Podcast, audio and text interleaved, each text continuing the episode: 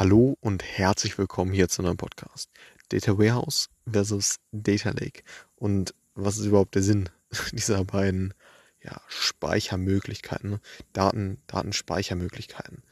So, und im Grunde genommen geht es darum, bei beiden Möglichkeiten eben die Daten von Quellsystemen, wie beispielsweise so ein CRM, ERP, einer operativen Datenbank, wo alle Transaktionen äh, reinlaufen von den äh, Kunden, die wir jetzt als Unternehmen haben, oder andere Quellsysteme. So. Und diese Daten von diesem Quellsystem schieben wir nun in eine oder bündeln wir nun in einer Speicherstruktur. Sei es jetzt ein Data Warehouse oder Data Lake. So, zu dem Unterschied komme ich jetzt noch.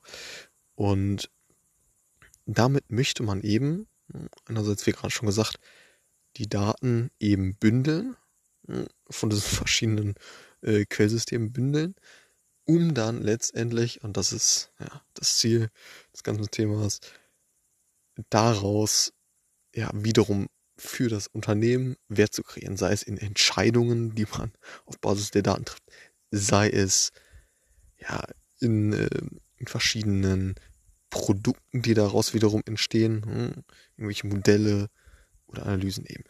So und da ist es eben notwendig, diese Daten erstmal zu bündeln, so dass man diese dann letztendlich hinten raus dann äh, analysieren kann, neue Produkte erstellen kann und so weiter, was man alles Tolles mit Daten machen kann. So. Und genau, Data Warehouse versus Data Lake. Im Grunde genommen, um äh, da jetzt auch nicht zu technisch zu werden, denn da bin ich auch äh, auf jeden Fall nicht, nicht äh, im Thema, ne? mit der Modellierung von wegen, ja, nehmen wir jetzt ein Sternschema oder normalisiert und so weiter. Da, da bin ich gar nicht äh, im Thema. So ganz grob gesagt ist es so, dass eben Data Lake, da geht es darum, dass man ja unterschiedliche äh, Datentypen dort ablegt. Dass man ganz, äh, ganz plump gesagt, schlicht ergreifend einfach mal, einfach mal alle Daten, die so in, von diesen verschiedenen Quellsystemen reinkommen, irgendwie so ein JSON, irgendwelche Videodateien, Bilddateien, ne, äh, Text und äh, andere, andere Dateien in diesem Speichermedium bündelt, ne, in diesem Data Lake, um diese dann ja hinten raus weiter zu verwenden, vielleicht hinten raus ähm, aus diesen Daten. Und jetzt kommen wir zum anderen Konzept, ähm, ja zum zum Data Warehouse, äh, ne, dass man diese Daten eben unstrukturiert in diesem Data Lake hat, dann transformiert, so dass man sie in einen geordneten, ja in ein geordnetes Data Warehouse überführt. So ein Data Warehouse, da geht es eben darum, dass man die Daten ja in, in einer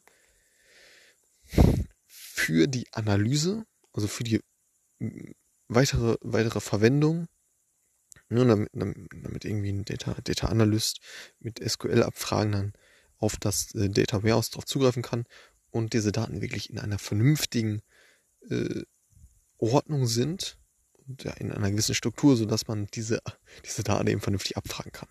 So, Data, Layout, äh, Data Warehouse, unstrukturiert, verschiedene Datentypen beieinander, wohingegen man, ja, beim, beim Data, Data Warehouse, ähm, hatte ich gerade, also nochmal, Data Lake eben verschiedene Datentypen beieinander, JSON, äh, Videodateien, Bilddateien etc., wohingegen man beim Data Warehouse eine sehr geordnete Struktur vorfindet, was auch immer das jetzt für eine äh, genaue Struktur ist, Snowflakes, Schema und so weiter. Und ähm, dort sind die Daten eben sehr, sehr geordnet. Also Data Warehouse, sehr geordnete Struktur ähm, für Analysezwecke, hm? wohingegen man beim Data Lake eben ja verschiedene Datentypen äh, bündelt und ähm, eben so als Staging Area dann eben ähm, das Ganze fungiert. Da soll man natürlich auch gucken, dass es nicht zu so einem, hatte ich schon mal den Begriff gehört, äh, Datenschwamm äh, kommt, ne, dass man alle möglichen Daten einfach mal reinschmeißt und keiner mehr eine Ahnung hat, was da überhaupt drin ist oder ne, das wird es auch nicht äh, auch nicht geben. Ähm, aber letztendlich ja, so ich denke der, der Unterschied ist ganz gut drüber kommen. Ne? Data Lake äh, ja, sehr unstrukturiert, verstehen Datentypen zueinander, JSON, äh, Bilddateien, Textdateien und so weiter. Und eben Data Warehouse, ja, sehr spezifisch äh, ja, für, die, für die Analyse ähm, sehr geordnet und da kommt, da ist man sehr picky, was, äh, was da jetzt äh, reinkommen darf. So. Und dann natürlich in einer sehr geordneten Struktur letztendlich. Ne? Ja. Und oftmals macht man es auch so, dass man erstmal ein Data Lake äh, vorschaltet, ne? um dann ja letztendlich aus diesem Data Lake Daten zu extrahieren, dann zu transformieren, um sie dann letztendlich in, ins Data Warehouse zu laden. Um den Data Analyst, Data Scientist äh, eine super Grundlage zu bieten, wo alle Daten schön, schön strukturiert sind und man eben saubere Abfragen dann fahren kann mit SQL etc. Und genau, das äh, so zu dem Thema Data Warehouse, Data Lake und ähm, ja, dem Sinn dahinter. Also bei Speicherstrukturen, Data Lake, ungeordnet, verschiedene, verschiedene Datentypen. Hm, Data Warehouse äh, sehr strukturiert. Ähm, und ähm, ja, für die Analyse letztendlich. So. Das war's für diesen Podcast. Bis zum nächsten Mal. Ciao. Und noch ein äh, kurzer Nachtrag. Natürlich ist es auch so, dass man einen Data Lake auch für die Analyse verwenden kann. Und ganz klar, es ist jetzt nicht nur so, dass das äh, eine ja, reine äh, Struktur ist, um, um Daten einfach ab, abzulegen, sondern es wird natürlich auch, äh, auch die Analyse verwendet.